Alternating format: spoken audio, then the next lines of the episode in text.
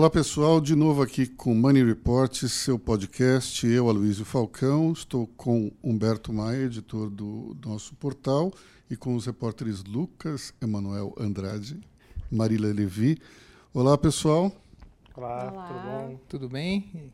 Vamos de novo. Olá pessoal. Opa, tudo bem? E aí? Sexta-feira né, tem que mostrar ânimo. Sexta. Um pouco de ânimo, né? O fim de semana está aí, a gente precisa ter um pouco mais de animação para os nossos ouvintes. Bom, diria que primeiro assunto, talvez o mais impactante, é a questão do OCDE, não é? O CDS em assunto importante porque é uma. O, o Brasil, nos últimos anos, ele quis se inserir de uma forma mais forte na, na- na geopolítica global. A gente pegar o governo Lula, o- a pretensão do, do Lula é colocar o Brasil no Conselho de Segurança da ONU. Que seria algo importante do ponto de vista simbólico, mas Pouco que não, prático, não né? agrega nada, exatamente, nada prático, né? Ou seja, mas aí o governo Temer e, e o Bolsonaro tiveram como missão o Brasil no CDE, que aí é muito mais importante, né? O Brasil no CDE pode ter uma melhora real na vida das pessoas, das empresas e do governo brasileiro, né? Sim, traz um, traria um volume de negócios bem significativo né, para o Brasil. E junto com isso tem os ganhos de, de- de governança que o governo brasileiro adotaria, aprendendo né, assim, na cartilha do OCDE. É, ontem, né, quinta-feira, eu e a Marília, a gente almoçou com, com um advogado que é especialista no tema, ele estava conversando sobre isso, até foi uma coincidência, né? Ontem a gente almoçou com ele, conversou sobre isso. Quando a gente voltou do almoço, tinha notícia de que o Trump, o governo americano, não ia apoiar a, a pretensão brasileira à OCDE. E ele já tinha falado com a gente que o maior empecilho do Brasil ao OCDE não ia ser nem se os Estados Unidos queriam ou não o Brasil, mas o Brasil, para entrar no OCDE, provavelmente, segundo ele, teria que fazer uma reforma tributária que é diferente do que está sendo discutido agora. A OCDE demanda países com uma estrutura tributária mais simplificada. É interessante porque essa história é muito esquisita. Primeiro, é um vazamento de um comunicado do Mike Pompeo e a embaixada americana desmente, e depois o Trump desmente também, mas é um desmentido mais ou menos. Porque eles não dizem, não, o Brasil vai passar à frente da Argentina da Romênia. Não, simplesmente temos, damos todo o apoio, está tudo certo, nada mudou, só que aquela carta do Essa é uma carta de agosto, né, É. que, que foi Sim. divulgada. Pela, pela Bloomberg, né? Isso. O, o- o- o Trump no, no Twitter disse que era fake news Fake da Bloomberg, news. né? Ele falou, This is fake news. Ah, mas isso é praticamente uma vírgula nos, nos twitters É. do. do- Tudo, fala, tudo né? é fake news. tudo para ele é fake É. news, né? A notícia, a notícia que contraria ele, na verdade, é fake news. É né? Não, não quer dizer que é, é falsa. é Só que Às vezes até, vamos ser justos, às vezes até o pessoal exagera, mas nesse caso especificamente não me parece ser fake news, deve ser, foi um furo de reportagem e simplesmente a pessoa ali, dá para ver que o Mike Pompeu não desabou no Brasil, mas não está colocando na fila, Sim. A notícia dizia que a- a- o governo endossa apenas a candidatura da Argentina e da Romênia né, para entrada é. no grupo. Ma- Mas aí é uma coisa que até a gente comentou no, no- no almoço ontem. Você acha que esse governo americano vai apoiar a entrada da Argentina na OCDE se for eleito um peronista? Mas não é que se for eleito, né? Vai Exato, ser né? eleito. Será, né? E A aí? chance de não ser eleito é mínima. Porque aquela carta foi de agosto. Eu acho que. Mas agosto a gente já tinha tido a agosto já prévia. tinha tido aquela prévia? Acho É, que sim. então. Já tinha tido a prévia. Então, e, e eu não consigo entender exatamente o que motiva ah, o governo americano a respeitar, em tese, uma fila, porque o Brasil ele é maior eh, em termos econômicos do que a Argentina em qualquer aspecto. Talvez no aspecto PIB per capita a Argentina seja um pouco superior ao, ao Brasil, mas é um pouco, não é muita coisa. É, eu acho que é em torno de 15%, uma coisa do gênero. Mas se a gente olhar para as instituições, instituições brasileiras são muito mais fortes que as argentinas, né? Totalmente. O que aconteceu no- nos últimos 15, 20 anos da Argentina para cá, né? controle da inflação é inexistente na, na Argentina, e pior do que o controle da inflação é a divulgação dos índices de inflação. O Brasil é muito mais transparente nisso. Governança deles não é exatamente uma Brastemp, né? O que é interessante também em relação à Argentina e comparando com, com o Brasil, não é só a questão da, da economia, da pujança e tal, mas é, como você mesmo falou, as instituições brasileiras são muito mais poderosas. E eu, sinceramente, nessa questão tributária, eu não conheço o sistema é, de tributação argentina, mas eu não consigo imaginar que seja uma coisa muito diferente da nossa, não. E, Luiz, até trazendo um pouco para o lado da política, é, vocês acham que isso interfere de alguma forma é, na, na relação é, institucional do governo brasileiro com o americano e também nessa nomeação do deputado Eduardo Bolsonaro para a embaixada brasileira em Washington? Você acha que de alguma forma isso isso afeta isso? A nomeação pode afetar, até porque é, muitas vezes em política a versão é mais importante que o fato, né? A versão que corre para todo o Congresso é que o governo Bolsonaro não tinha todo esse poder junto ao governo americano e essa proximidade era muito mais talvez um desejo do presidente Bolsonaro do que algo de realidade. Eu particularmente acho o seguinte: já estava difícil eleger, ou melhor, aprovar o nome de Eduardo Bolsonaro como embaixador. E isso aí, e quando a coisa começa a ficar arrastada no Congresso, qualquer motivo é motivo para se interromper um processo ou para criar problemas. Se a gente pensar se houvesse de fato condições para ele ser aprovado, essa votação já tinha entrado em pauta há muito tempo. E isso está se arrastando, vai entrar o quê? No terceiro mês? Sim, acho que o Brasil já está entrando por, não, não, lembro de cabeça quanto tempo, sem um embaixador no, em Washington, nos Estados Unidos, é. que é talvez a, a é representação a maior, diplomática a maior mais economia do mundo, é super importante aquilo lá. Mas, Mas o principal argumento é, além da vi, grande vivência do deputado Eduardo Bolsonaro, é que ele teria uma proximidade com o presidente Trump que ajudaria, em tese, o Brasil em algumas questões diplomáticas e comerciais. E se o Brasil está atrás da Argentina e da Romênia, talvez isso não seja tá verdade. Mal, né? é, é, nesse, é nesse... E, e, e, o, a coisa curiosa nisso aí é que quem está apoiando o Brasil no CDE é a França e a União Europeia. Curiosamente, justamente quem o Bolsonaro mais fustigou recentemente. Ah, isso é muito curioso, né? E isso mostra também que não é o simples alinhamento com a, a política do Donald Trump que vai garantir, vai abrir as portas é, para o Brasil, né? Então, assim, precisa avançar essa agenda reformista, fazer muito mais coisas do que simplesmente um alinhamento com, com Trump. É, vamos retomar essa questão da, da reforma tributária depois, quando a gente falar da, da semana que vem. É, mas é um assunto super importante. Tem um comentário que eu acho que, que é pertinente. Bom, outro ponto importante dessa semana foi Bolsonaro e o PSL. É, Mais uma briga, né? Pois é, é, é uma fábrica de brigas, intrigas, é, é o, é impressionante. O curioso é que, assim, no programa da semana passada, eu ia até comentar no final que a gente praticamente não falou do Bolsonaro justamente porque não teve nenhuma polêmica. Assim, ele passou a semana É, controlado. Uhum. Mas para compensar, ele já abriu a semana com com essa aí para esquecer o PSL, que o presidente do partido estava Luciano queimado, estava queimado pra caramba. E aí isso mobilizou todo, toda a discussão aí, né, ao longo Olha, eu vou falar uma coisa para vocês sobre essa, sobre essa questão de governo e PSL. A impressão que eu tenho é a seguinte: quando eu era adolescente, no final dos anos 70, existia um fenômeno aqui em São Paulo que era a briga de gangues juvenis. Então os adolescentes eles brigavam assim por nada. E daí uma gangue marcava de brigar com a outra, então tinha a turma da Barão, turma da Pombal. As pessoas simplesmente marcavam a briga na sexta-feira à noite, como se não houvesse coisa mais interessante a fazer, né? Mas o interessante é o seguinte, quando eles não tinham uma briga com ninguém, eles brigavam entre eles. Essa impressão que eu tenho do governo do PSL. Eles não têm com quem brigar, eles brigam entre eles. É um negócio inacreditável.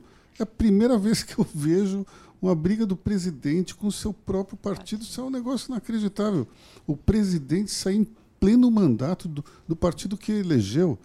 Isso é uma sandice, eu nunca vi na minha vida. É uma coisa muito engraçada, e, e, e quem escreve muito sobre isso é o Hélio Schwarzman na Folha, que aos defensores do Bolsonaro, que dizem que o Bolsonaro é um gênio político e tudo que ele faz é muito bem articulado, e os outros que falam que o Bolsonaro, enfim, não vou usar nenhum adjetivo aqui muito ruim, mas não é esse gênio que, que os defensores dizem. A questão é, se ele é, um, se ele é um gênio político e um habilidoso planejador ou se ele é simplesmente uma pessoa estourada. Então, no, Nessa... no, no, no caso, o, o Elliot ele, ele, acha que o, que o Bolsonaro é muito sortudo, porque ele teve uma sagacidade política no passado em perceber qual que era a sensação da classe média brasileira, mas porque tem defensor do Bolsonaro que fala que toda essa maluquice que ele articula é propositado e tem um fim que lá na frente vai se pagar, né? E, né, Acho que é muita boa vontade isso, né? Nessa linha, assim, se a gente for analisar a situação, o Bolsonaro é, teve esse vídeo, não sei se foi proposital, impulsivo na hora, e aí a gente estava acompanhando a repercussão, tudo indicava que ele ia sair do PSL, já tinha dito aliados que ele ia sair do PSL. Só que parece que ele esqueceu de um detalhe. Ele pode sair do PSL a hora que ele bem entender. Só que ele tem um filho dele lá no, no, PSL, tem vários outros aliados, e são esses, principalmente os deputados, eles não podem é, simplesmente sair do partido, que eles correm o risco de, de perder o mandato. E aí teve esse recuo. Senadores não, né? Os senadores não, o senador pode, pode mudar. E deputado precisa esperar a janela partidária, e a próxima só envolve vereador. É, em 2020. Então eles teriam que esperar 2022. Então ia ficar uma situação é, curiosa. O Bolsonaro fora do partido e o filho dele lá, o Eduardo, e outros aliados lá no partido. Então eu acho que houve um recuo também na hora que percebeu que, que ia acontecer essa situação. Mas o, pior não é nem o, o presidente estar tá num partido e os filhos no outro. O pior é que ele ia perder uma base de apoio e quem Sim. ia ganhar com isso é o Centrão. E um hum. governo que precisa do Congresso para aprovar essas reformas, na verdade o país precisa dessas reformas, seria muito ruim, né? Sim, isso a gente também não pode deixar de lado que ano que vem tem eleição municipal e o Bolsonaro está de olho na eleição municipal porque ele precisa de uma base de sustentação se ele quiser ser candidato à reeleição em 2022. Então, assim, ele precisa de aliados bem posicionados nas prefeituras das principais capitais, das maiores cidades, que isso vai é, garantir um apoio para ele em, em 2022. Então, assim. Eu só queria fazer um comentário sobre que você falou, Humberto, o, eu não acho que o Bolsonaro tenha tido uma sagacidade de perceber para onde estava indo a sociedade. Eu acho que ele jogou parado. Jogou a lá Demir da Guia. Ele Ou se... lá Geraldo Alckmin. É, é o Geraldo isso, né? O Nelson Jobim gosta dessa expressão para o Geraldo Alckmin. Acho que ele sempre foi desse jeito e a sociedade foi para essa maneira de pensar ou para esse estilo dele. Ele sempre foi assim. Ele não se moldou a um anseio da sociedade. Se você olhar o Bolsonaro no 20, 30 anos atrás, é, eu que sou carioca, eu lembro muito do Bolsonaro antigamente, ele era um deputado que ele defendia só os militares. Ele era um capitão do exército reformado e ele foi eleito de, vereador, deputado estadual, deputado federal com a pauta de apoio aos militares. E eu, como tenho militar na minha família, eu tinha minha avó, por exemplo, que sempre ia lá votar no Bolsonaro, e eu acho que ela não votaria nesse Bolsonaro. Ela votaria no, no antigo Bolsonaro, que era o Bolsonaro que só defendia a classe militar muito aplaudido hoje no evento da PM, né? Mas esse discurso de segurança ele sempre teve. Discurso de segurança. Um discurso conservador de família sempre teve. Acho, ó, eu acho que ele não falava muito de família, de igreja, essa coisa. É, eu é, lembro que é pa, pa, pauta gay. É, é, eu assim, lembro do Bolsonaro de uns 15 anos para cá, mas ele já tinha esse discurso. Bem no início, não sei. Eu acho que, que, a primeira vez que o Bolsonaro apareceu com, com, com, esse discurso mais conservador, agora pensando aqui, vocês lembram daquele, daquele quadro do CQC, em que ele deu entrevista, acho que ele criticou a, foi a Preta Gil, Preta lembra? Gil. O que, que foi que Mas ele ali foi polêmica? Uma, ali foi uma manipulação, né? Ali, ali é uma das poucas situações na, na, nas quais a gente pode dar razão para ele nessas polêmicas, porque o CQC admitiu mais tarde que fez uma pergunta para para ele e fez várias perguntas. Aí ele trocou a ordem da pergunta e eu acho que a pergunta da Preta Gil era o que você faria se uma filha, se um filho seu casasse com uma negra? E daí para ele Bolsonaro a pergunta foi outra. Que eu não sei agora qual que era. E daí ele Mas diz a resposta a resposta- é que daí a resposta era para uma outra pergunta, Sim. que ele dizia isso nunca aconteceria na minha família porque meus filhos não são promíscuos. Então era um negócio que os meus filhos, algo então isso sentido. foi um problema sério porque parecia que ele era um tremendo de um racista, mas na verdade o próprio CQC depois disse que ele fez, eu não sei se propositadamente ou não, mas na hora da edição a resposta dele era para uma outra pergunta e não para aquela. Ah, E a gente pode falar também, dentro disso tudo, da, desse novo PSL, né? que na verdade é para a eleição da eleição passada, que foi um amontoado. Né? O pessoal foi entrando no PSL, o pessoal que quis pegar nessa quis pegar carona nessa onda do Bolsonaro, então assim, não tem não foi um partido construído, um partido uniforme, recebeu gente de todo canto. E aí acontece isso hoje, né? Parece uma briga, briga de gangue. Olha, mas o, a- o ponto interessante é que o que vai iniciar a briga, ou melhor, o que vai deflagrar uma briga maior e difícil entre Luciano Bivar e Jair Bolsonaro é porque Jair Bolsonaro queria um projeto de compliance para o partido. E o Luciano Bivar estava meio que, não, não quero. E aí uma, até uma informação que saiu hoje foi que o Bolsonaro vai pedir auditoria nas contas do PSL. Acho que, se eu não me engano, é um dos últimos cinco anos. Que isso, pelo, ano- pelo conforme o andar da carruagem, pode ser um motivo que esses deputados, aliás, do Bolsonaro, podem usar para poder sair do partido sem perder o mandato. Exatamente. É uma, é uma coisa que está sendo discutida aí para garantir a saída de, desses aliados. Porque para criar um novo partido, você tem um grande problema que é a falta de recurso. Acho que o Bolsonaro não está muito preocupado com isso na eleição, porque afinal de contas ele foi eleito quase sem dinheiro. Mas a questão é como é que você vai tocar um partido eh, grande sem recursos. Então, se for criado um partido novo e você tem uma migração grande de deputados para esse novo partido, tem que pular um, um não é uma legislatura, mas é um ano legislativo para que os recursos comecem a entrar. É meio complicado. A conta não é muito simples, não. E aí esses deputados vão buscar reeleição em 2022 com que recurso? Exatamente. Então eu não sei exatamente, eu não sei ao certo o que, que a lei diz em relação à migração do deputado, como é que fica a divisão do fundo partidário. Pergunta pro Gilberto Kassab. Ele é um especialista nisso, né? Criar novos partidos na hora certa. Mas falando em novo partido, acho esse nome conservadores muito ruim. Acho um nome complicado pelo seguinte: eh, no Brasil a gente tem pessoal de direita, e pessoal de esquerda e pessoal do centro, evidentemente. Direita, eu diria que são os 25%. Esquerda, mais ou menos a mesma coisa. São esses 50% que estão no meio quem decide a eleição. Quando você diz conservadores, você já está dizendo para aquele cara que é de centro que ele tem que votar, num- votar num partido que é conservador. Ele não necessariamente se julga um conservador. Então é meio complicado isso. Eu acho difícil, do ponto de vista de mensagem, de marketing político, você assumir essa bandeira. Limita, né? Parece que limita o, a, a atuação do, do partido. É arriscado, no mínimo, isso, né? Mas se- será que com, com isso, e pensando já no- no- num prazo um pouco mais longo, a gente vai ver na política brasileira algo parecido com o que é a política americana? Porque os Estados Unidos também. Tudo bem que o nome republicano e democrata não, não, não quer dizer necessariamente liberal e conservador. Mas o- você tem o democrata de um lado, o republicano do outro, que são poucos filiados de um lado para o outro, e a grande massa, quem decide a eleição, é o centro. Linka-se muito com, com os eleitores de Ohio, né? Uhum. É, e esse eleitor de centro ele vai para um lado ou para o outro de acordo com, com a maré. Você acha que o, que o eleitor brasileiro também não poderia. Agora eu vou escolher ser um pouco mais conservador, agora eu vou para um lado um pouco mais liberal, progressista?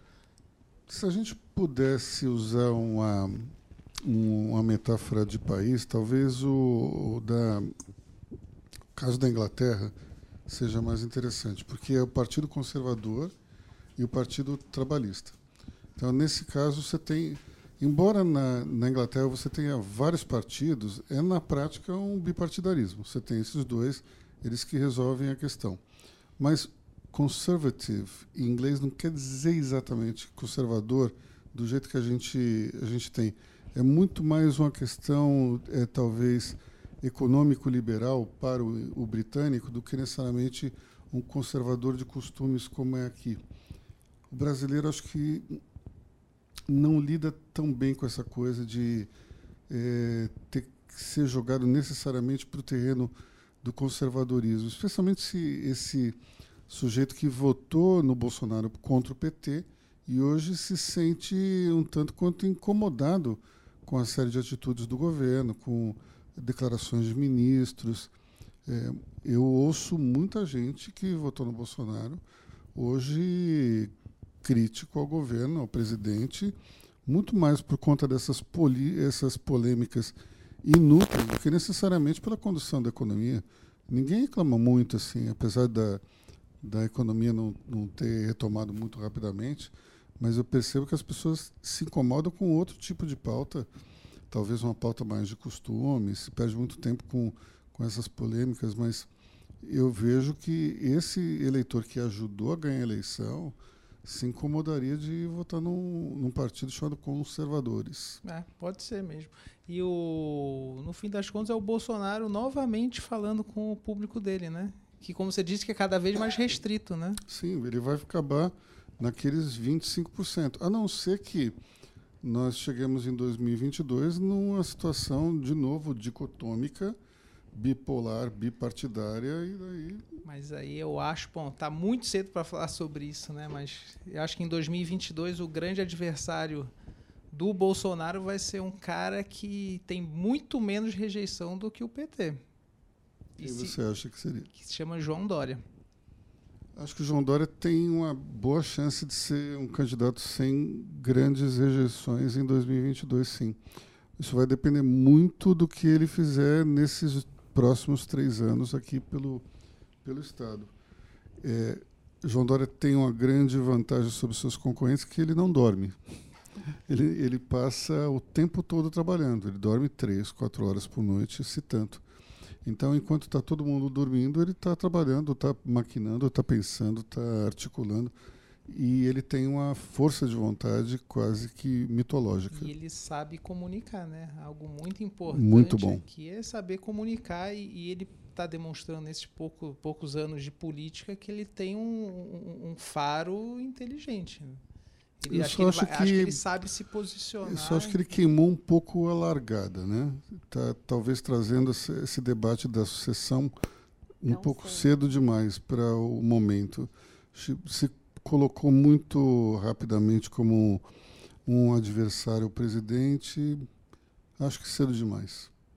E ainda precisa mostrar que é um bom gestor, como ele falava é, na campanha a prefeito.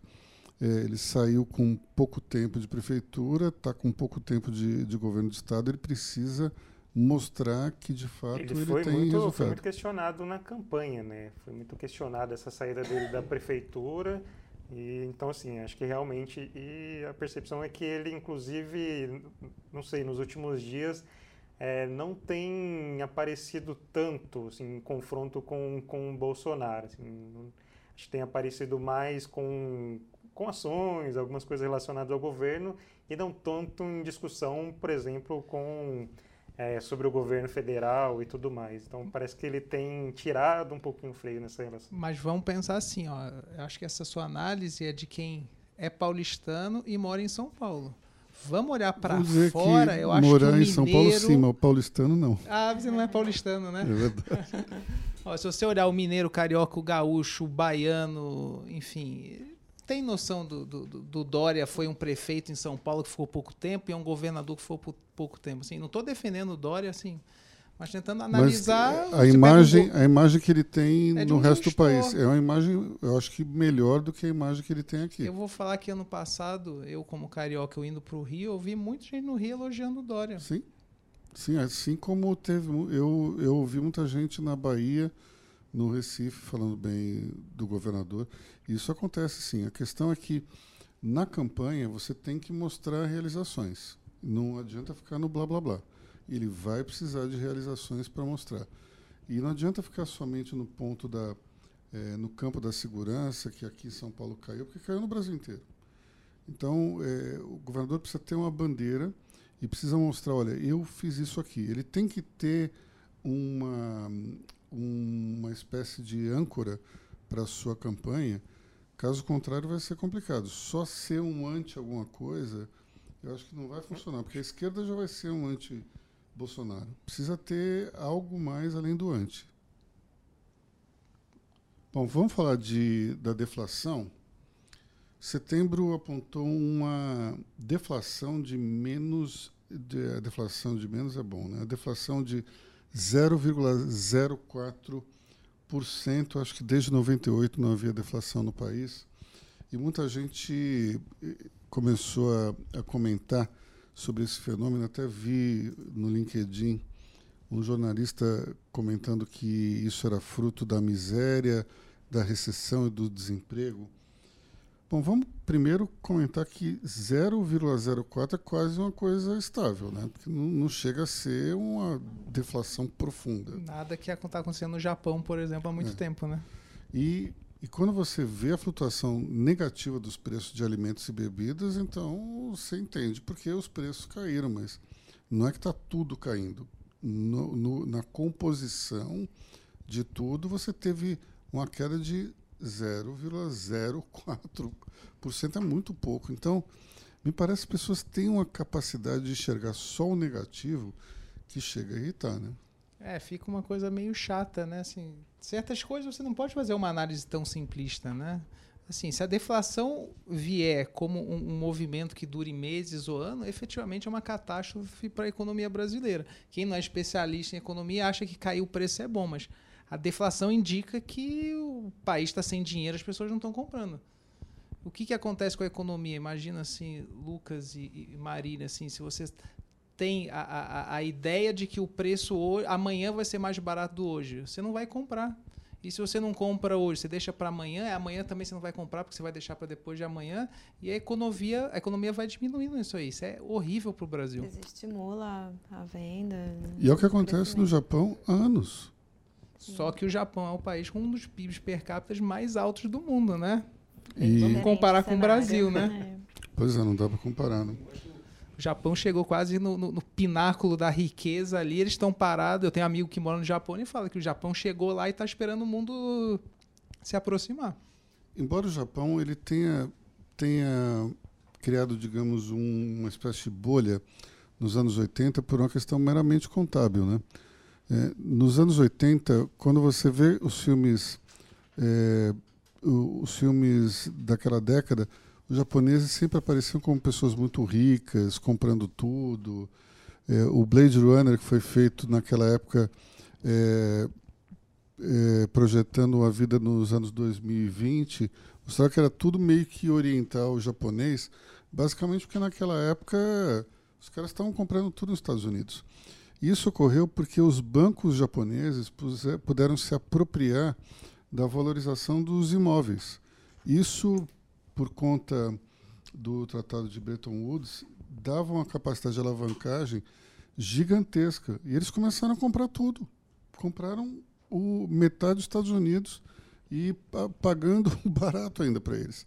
Deu uma falsa impressão de que o Japão ia dominar o planeta, mas num determinado momento a coisa estagnou lá em cima, como você falou. Só que de lá para cá eles estão se mantendo, mas sem um grande avanço, né? É, o, quando falo em riqueza japonesa, eu lembro da minha primeira vez que eu fui a Paris, eu achei uma comparação muito interessante. Foi em 2008, época que o real ainda estava muito valorizado, e os brasileiros tomavam as lojas da Champs-Élysées, que era a loja mais popular, né? Marília, acho que você conhece bem Sim, a França. Em Paris nessa mesma né? época né? também. E, e eu lembro, né? Qual, quais que é aquelas lojas Champs-Élysées mesmo? É a Sephora, era, era o varejo mais barato, né? O vestuário mais barato. E eu lembro quando eu fui para a Place Vendôme, Vendôme que, Vendôme. Tinha, que tinha Chanel, Gucci. Vendôme, Rio Droite, ali onde, onde está o então, dinheiro. Então, ali só tinha japonês comprando, não tinha brasileiro nenhum. Tem o Faubourg Saint-Honoré não só Place Vendôme. Bom, vamos falar da semana que vem. A gente tem sessão onerosa, reforma da Previdência. Lucas. É, na verdade, esse tema da, da sessão onerosa, que teve um acordo aí, na verdade a Câmara até aprovou isso, que é a divisão de recursos do leilão do pré-sal. Acho que vai, vai ser feito no início de novembro esse leilão.